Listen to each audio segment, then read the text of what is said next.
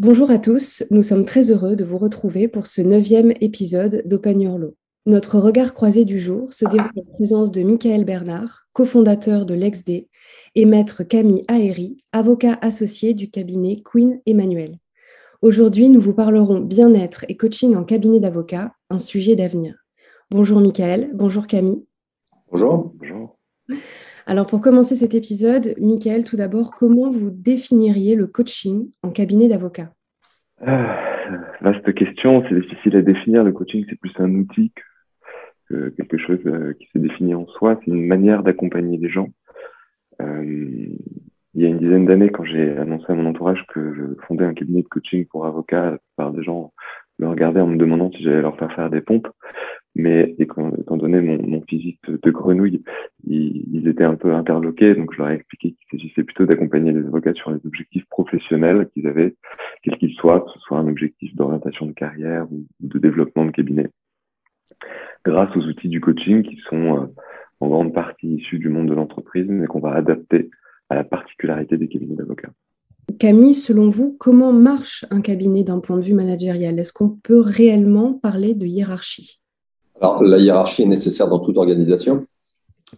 Et ce sont des entreprises de droit, hein, les cabinets d'avocats, qu'on soit deux ou qu'on soit 500 ou 1000.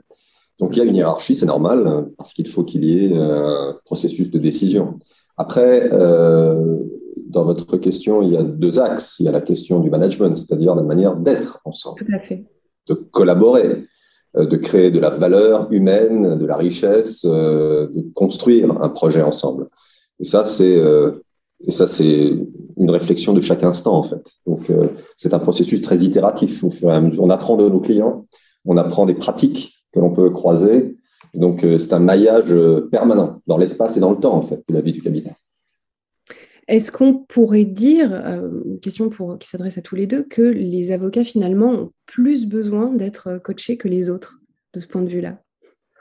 Je ne vois pas de, il n'y a rien dans le parcours de l'avocat qui nécessiterait plus que dans une autre profession un accompagnement. Bah, l'avocat, c'est une formation d'expert. On apprend à manier des concepts juridiques, à exercer le droit. C'est vrai qu'on n'apprend pas à manager une équipe, on n'apprend pas à gérer un cabinet, on n'apprend pas à s'installer dans un poste de leader. Mais euh, comme dans beaucoup d'autres professions, c'est pas du tout la seule profession qui, qui n'a pas eu ça dans ta formation. Je sais pas ce pense Maître Aéry. Alors, moi, je, je, je pense qu'effectivement, sauf pour celles et ceux qui ont eu une formation dans une école de commerce ou des notions de, de, de, de développement, de project management, de marketing, de, euh, ont été enseignés et structurés, c'est vrai qu'on n'a on pas ces apprentissages. Donc on apprend un peu sur le tard, euh, on se renseigne, on construit, etc. Et les écoles, de ce point de vue-là, euh, ont considérablement modifié leur programme, ce qui est une bonne chose. En revanche, la notion de coaching, pour moi, elle appelle une chose, c'est-à-dire la possibilité d'avoir de temps en temps la possibilité de s'arrêter, d'arrêter le temps, de réfléchir à notre position, d'avoir éventuellement un interlocuteur à qui parler. Donc, je ne sais pas si ça épouse euh, la définition du coaching, mais c'est vrai que c'est une profession dans laquelle on va être souvent soumis à des pressions importantes, où on est souvent emmené dans les problématiques des autres, ce qui est d'ailleurs l'essence de notre métier, c'est-à-dire de développer une forme de schizophrénie euh, au fur et à mesure de la journée, où on est le problème de telle personne, de telle entreprise le matin, celui de telle autre personne l'après-midi. Donc, il faut de toute façon qu'on ait des espaces personnels préservés où on peut retrouver l'unité. Et on peut s'interroger sur la manière dont cette espèce de d'effervescence permanente peut parfois nous faire dévier de notre trajectoire, de la projection qu'on a de nous-mêmes. Donc, de ce point de vue-là, sans vouloir absolument dire que chaque avocat doit être coaché parce que c'est une démarche personnelle, je pense en revanche que chaque avocat doit essayer, dans la mesure du possible, d'avoir un temps de recul. C'est pour ça que moi, j'invite toujours euh, mes collègues, mes jeunes consoeurs et confrères, mes collaborateurs, etc. Je leur dis, écoutez, gardez quand même un jardin secret. Ayez des interlocuteurs qui ne soient pas des avocats, avec qui vous puissiez parler, qui puissent vous donner une vision différente du monde, des dynamiques euh, de l'économie, de la société, etc. Et que vous ayez aussi vos passions qui vous permettent de temps en temps de retrouver l'unité. C'est de ce point de vue-là, je pense que nous sommes une profession qui, par la tension qui est générée par le travail, par cette occupation très dense de notre activité, notre charge mentale, a besoin de trouver des instants d'unité, voilà, de temps en temps. Effectivement, dans la profession d'avocat, il y a cette notion d'adversité qui n'est pas propre au contentieux. D'ailleurs, même dans, le conseil, quand on est avocat d'affaires, on a cette adversité, on a cette combativité qui est exigée en fait pour, pour créer de la valeur pour le, pour le client. Et euh, tout à l'heure, euh, Maître Eric, vous parliez du fait que quand on gère un cabinet à plusieurs, c'est un processus itératif où on, on doit se demander bah, où est-ce qu'on va, quelle est, quelle est, la vision qu'on porte pour ce cabinet, de quelle manière on crée de la valeur pour le client. Et effectivement, je vous rejoins totalement sur le fait que c'est important de temps en temps, à des moments clés, de se poser, de s'accorder en fait euh, entre entre associés. Parfois, c'est deux, parfois c'est trois, parfois c'est quinze. Il n'y a pas longtemps, on était intervenu pour des avocats qui euh, associés avec des notaires qui ont créé un cabinet d'interprofessionnalité. Mais c'était important qu'on ait ce temps pour se poser, pour dire qu'est-ce qu'on va faire ensemble, c'est quoi le projet qu'on porte ensemble. Et ça, ça vaut pour une équipe, mais ça vaut aussi pour un, avocat tout seul. Et, je suis assez fan de l'expression que vous utilisez, Maître Aéry, sur retrouver l'unité.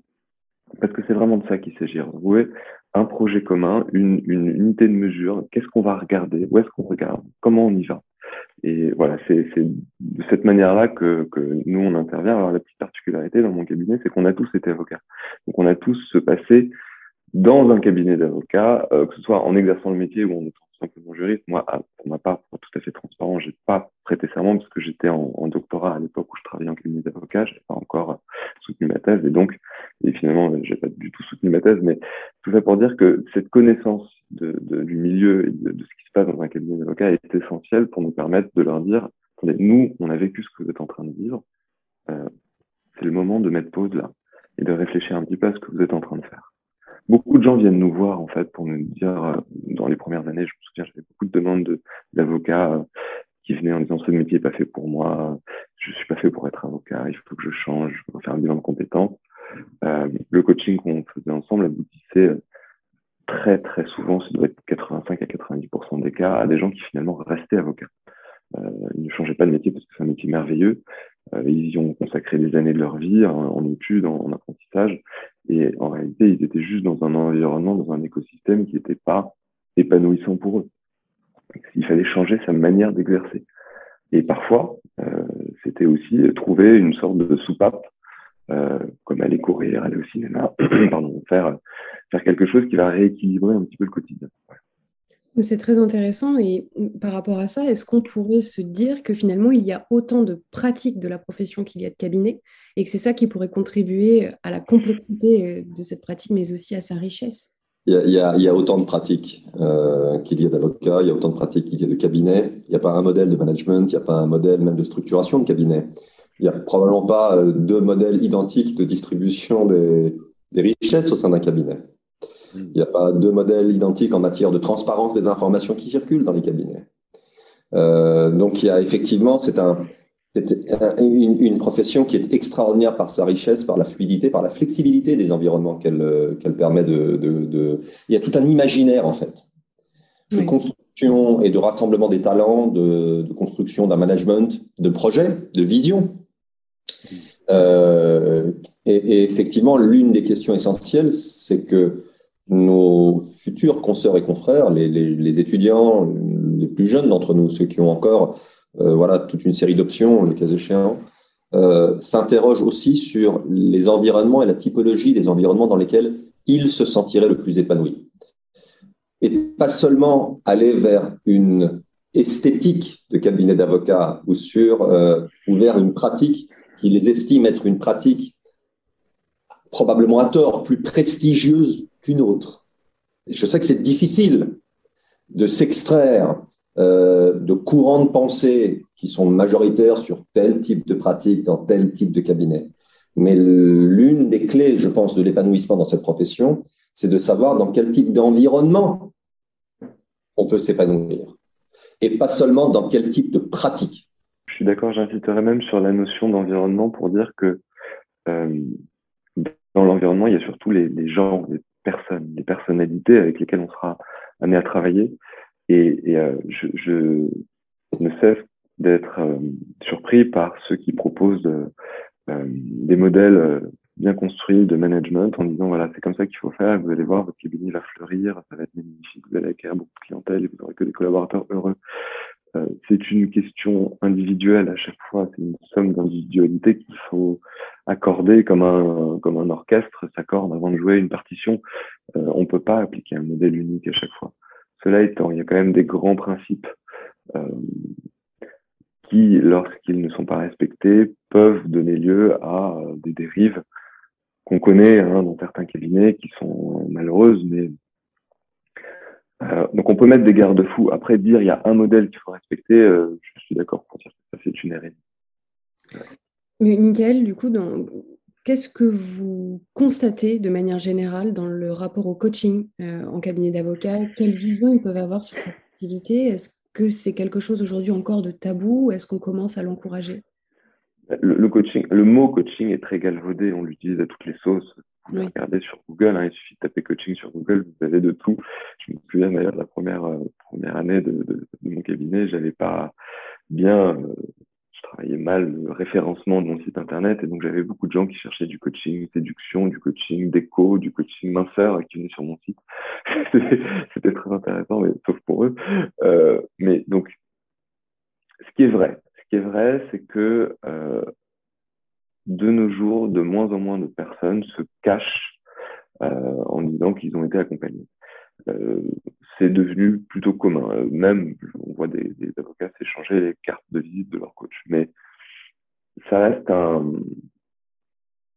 quelque chose. Nous, on, on continue de l'exercer d'une manière très discrète. On, on fanfaronne pas quand on dit qu'on a eu tel ou tel client. C'est pas le but du jeu. Le, coaching est parfois perçu comme une béquille et on n'a pas envie de se montrer euh, souffrant. On n'a pas envie de se dire qu'on a besoin de ça pour réussir. C'est encore perçu comme ça de temps en temps, mais ça tend à s'amoindrir, notamment, et Maître a réalisé tout à l'heure, parce que dans la formation initiale de l'avocat, maintenant, on, intègre des modules sur euh, la nouvelle façon de penser son exercice et, et, de se faire accompagner pour ça. Donc, je pense que cette, euh, voilà, cette euh, timidité tend à s'effacer de plus en plus. Mais je ne parlerai pas de tabou. Camille, est-ce que par rapport à ça, vous, vous, mettez en place, vous, certaines pratiques de management dans votre cabinet? Est-ce qu'il faudrait repenser de temps en temps le modèle de management qu'on qu met en place?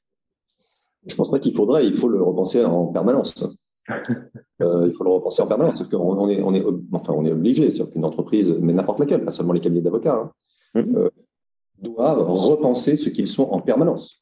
Réfléchir à l'adéquation de leur modèle, de leur fonctionnement au marché, à leur manière de recruter, à, à, l'image qu'ils renvoient, euh, à la qualité euh, très opérationnelle de, leur espace de travail. Tous ces éléments sont des facteurs de bien-être, de coopération. Euh. Donc, que ce soit sur des questions stratégiques, de vision du cabinet de marché, ou que ce soit sur la manière de collaborer et de rassembler les talents, euh, c'est une euh, réflexion qui doit être, selon moi, permanente. Certes, pour les raisons que j'ai évoquées tout à l'heure, parce qu'on est très occupé, il faut de temps en temps s'arrêter et en parler, parce que sinon on n'y pense pas. Mais, la réflexion, elle est, elle, est, elle est permanente. Et puis par ailleurs, la réflexion, elle est aussi intime, c'est-à-dire qu'il y a deux couches de management. Il y a la vision générale du cabinet, ce que une structure peut autoriser, permettre de manière institutionnelle, et puis à la vie quotidienne dans les équipes. Lorsque on avait euh, remis un, rapport au garde des Sceaux en 2017 sur euh, l'avenir de la profession d'avocat, on avait consacré un chapitre euh, à la notion de travail en équipe et qui s'appelait la symétrie des attentions. C'est un terme qui vient du monde des ressources humaines, c'est pas nous qui l'avons inventé, hein, je le, le, le répète d'autant plus, qui veut dire qu'aujourd'hui, en réalité, vous ne pouvez pas vendre un bien ou un service sans intégrer à l'intérieur de votre processus de fabrication les qualités que vous prêtez à vos services. On pourrait vendre le meilleur produit et le meilleur service si la manière dont on le conçoit à l'intérieur de notre entreprise n'est pas en réalité en adéquation avec la qualité qu'on prétend, il y a une forme de décalage qui finit par se savoir et nous sommes d'une certaine manière décrédibilisés, marginalisés. En gros, on ne peut pas vendre un produit qu'on estime excellent si on ne le construit pas de manière excellente c'est-à-dire si on n'intègre pas un certain nombre de, de, de, de, valeurs dans la manière dont on travaille, etc. Et, à la limite, je ne le dis même pas cyniquement parce que les gens pourraient considérer qu'on se comporte mal avec. Euh, c'est juste que on travaille mieux lorsqu'on respecte les gens, lorsqu'on les écoute, lorsqu'on leur propose euh, voilà, une vision et qu'on partage un certain nombre de choses avec eux. Donc c'est une question presque de, bah, voilà, de qualité de vie professionnelle et de qualité de vie humaine. Le reste, moi je le répète souvent, hein, pardon, l'environnement depuis lequel je vous parle, cette salle de réunion, les chaises, les tables, tout ça, ce sont des commodités. Si demain ça, ça devait disparaître, l'essentiel de ce qui nous caractérise, ce sont les personnes qui nous entourent. C'est ça, notre richesse, c'est de faire venir des gens de talent et de pouvoir faire en sorte que nous donnions collectivement le meilleur de nous-mêmes. C'est ça, de temps en temps euh, établir un dialogue parce qu'on a besoin de ces signaux et de ces informations. Et ça, ça passe par le dialogue. Donc ça, est-ce que c'est du management? Je ne sais pas, mais en tout cas, voilà, il faut écouter, faut écouter les gens. Oui, il y a aussi un facteur euh, important de, personnalité aussi de, de l'avocate, ce qu'il a envie de faire. Est-ce que vous pensez aujourd'hui, tous les deux, qu'on se dirige vers plus de bienveillance d'une manière générale? Il y a un petit piège dans cette question, mais je vais rebondir justement. Entre, je vais faire le lien entre cette question et ce que vient de dire Camille. Je crois que le modèle qui consiste à dire euh, on se réunit souvent, on s'interroge, je suis à l'écoute de mes collaborateurs, j'essaie de voir ce que moi j'aurais pas senti qu'eux peuvent m'apporter, etc. Euh, c'est quelque chose de, qu'il faut absolument encourager et je suis pas sûr que ce soit appliqué dans tous les cabinets, encore aujourd'hui. Après, appeler ça de la bienveillance, j'en sais rien. Il y a, y a, une phrase qui me revient, pas une phrase, plutôt une anecdote qui me revient d'un de, mes confrères euh, outre-Atlantique qui s'appelle Simon Sinek, qui a beaucoup, beaucoup euh, de succès parce qu'il a fait une conférence qui a été très, très partagée sur le Golden Circle, comment, comment, on va inspirer les foules en commençant par parler du why, du pourquoi, de la raison pour laquelle on fait ça, pour aller progressivement vers le how et vers le what, vers le comment et vers le ce qu'on va faire. Et il parlait d'une discussion qu'il a eue avec les Navy SEALs. Ça a beaucoup circulé sur les réseaux sociaux, donc ça vous dit peut-être quelque chose. Et où il demandait, euh, dans cette organisation qui est censée être quand même la meilleure organisation au monde, euh, comment ils choisissaient les six, euh, les, les, les, six gars qui vont aller libérer des otages en mer de Somalie, quoi, qui sont dans ce petit bateau, et les six meilleurs des meilleurs, quoi, la crème de la crème. Comment ils font pour les choisir? Et la réponse était assez surprenante. Ils avaient en réalité deux axes, un axe qui mesure la performance et un axe qui mesure la confiance. Et évidemment, ils préfèrent celui qui est high trust, high performer à celui qui est low trust et low performer. Mais ils vont préférer celui qui sera low performer mais high trust à celui qui va être high performer mais low trust. Et ce qui est très intéressant, si on fait le parallèle avec les cabinets d'avocats, c'est que dans un cabinet d'avocats, comme dans n'importe quelle entreprise d'ailleurs, on a beaucoup d'outils de mesure pour mesurer la performance. Le nombre d'heures facturées, le nombre d'heures où on reste dans la journée dans le cabinet, on sait mesurer la performance, mais est-ce qu'on mesure la confiance? Est-ce qu'on a des indicateurs qui permettent de mesurer la confiance? La confiance qu'on va avoir en ses collaborateurs, la confiance que le collaborateur a dans son avenir dans ce cabinet-là. On ne sait pas trop le faire. C'est assez intéressant. Ce qui est aussi très intéressant, c'est que si vous voulez trouver celui qui est high performer, low trust, dans un cabinet d'avocats, c'est très facile. Je vais peut-être choquer les gens, mais vous allez dans n'importe quel cabinet d'avocats et vous demandez à l'équipe, c'est qui le connard? Vous voulez trouver celui en qui tout le monde a confiance, c'est très facile aussi. Vous allez dans n'importe quel cabinet, vous dites vers qui tu te tournes quand tu as une difficulté? Et là, vous avez celui qui va inspirer confiance aux autres. Et celui-là exerce d'ailleurs une forme de leadership que Eric Berne appelle le leadership psychologique, qui est parfois beaucoup plus important que le leadership effectif, celui qui est dans l'organisation. Donc moi, je ne parlerai pas forcément de bienveillance, mais je crois qu'il y a une nécessité d'inspirer confiance aujourd'hui, que ce soit vis-à-vis de tes collaborateurs, mais qui rejaillit, et comme le disait Camille tout à l'heure, sur aussi les clients si le travail qu'on fait avec les clients n'est pas un travail qui inspire confiance, euh, ça ne pourra pas durer sur le long terme. Et on est quand même face à une profession qui est relativement stressante, on le sait. Est-ce que vous pensez que l'avenir de cette profession aujourd'hui, elle réside avant tout dans le bien-être des collaborateurs euh, en cabinet? L'avenir de toute organisation passe par le bien-être de ses membres. Euh, la profession ne déroge pas à la règle. La profession est une profession qui est très exigeante, dans laquelle nous devons épouser les problématiques de nos clients. C'est-à-dire que notre métier réside à essayer de temps en temps de, de contrôler, d'organiser le chaos. C'est ça notre métier. Moi, je fais du contentieux, donc mon métier, c'est le chaos. Celui qu'on essaie de provoquer ou c'est celui dans lequel on défend. Bon, il y a, des formes d'exercice qui sont parfois un peu plus apaisées. Hein qui sont tout à fait honorables aussi. Hein. Il n'y a pas une forme supérieure d'exercice de la profession, mais il faut quand même savoir que nous vivons dans des rythmes euh, et avec un niveau d'exigence qui est celui des problématiques de nos clients, qui sont des problématiques centrales pour que ce soit des personnes physiques ou des personnes morales. Donc, c'est une profession dans laquelle il va y avoir un, niveau de tension. Il faut le savoir, mais c'est écrit sur le paquet. Hein. Prétendre on ne sait pas que cette profession est une profession exigeante, qui peut nous pousser parfois à des horaires qui sont des horaires difficiles, parce que tout simplement le chaos, encore une fois, hein, pardon de prendre un terme un peu excessif, mais parce que les problèmes en réalité ne, s'arrêtent pas à 19h et ils ne commencent pas à 9h01. D'ailleurs, souvent, en fait, euh, nous sommes, nous, euh, attentifs et disponibles. Euh, et une partie de notre compétitivité s'appuie sur notre disponibilité. On, choisit ce métier pour être aussi disponible. Donc, venir après dire, mais attendez, je ne comprends pas, c'est quand même un métier très difficile. C'est écrit. Après, on a peut-être un déficit de communication sur les qualités, sur les exigences de cette profession.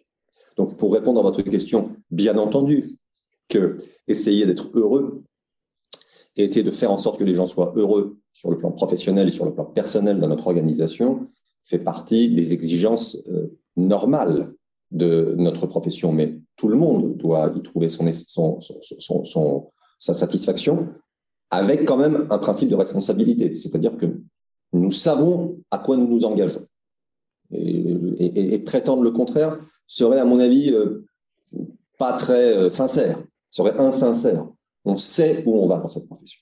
Euh, on arrive un petit peu à la fin de cette interview. Une dernière petite question. On, avait eu la chance de, se rencontrer et de parler déjà de, ce qu'est-ce qu'une équipe qui marche finalement quand on était dans le cadre de, de l'école d'avocat.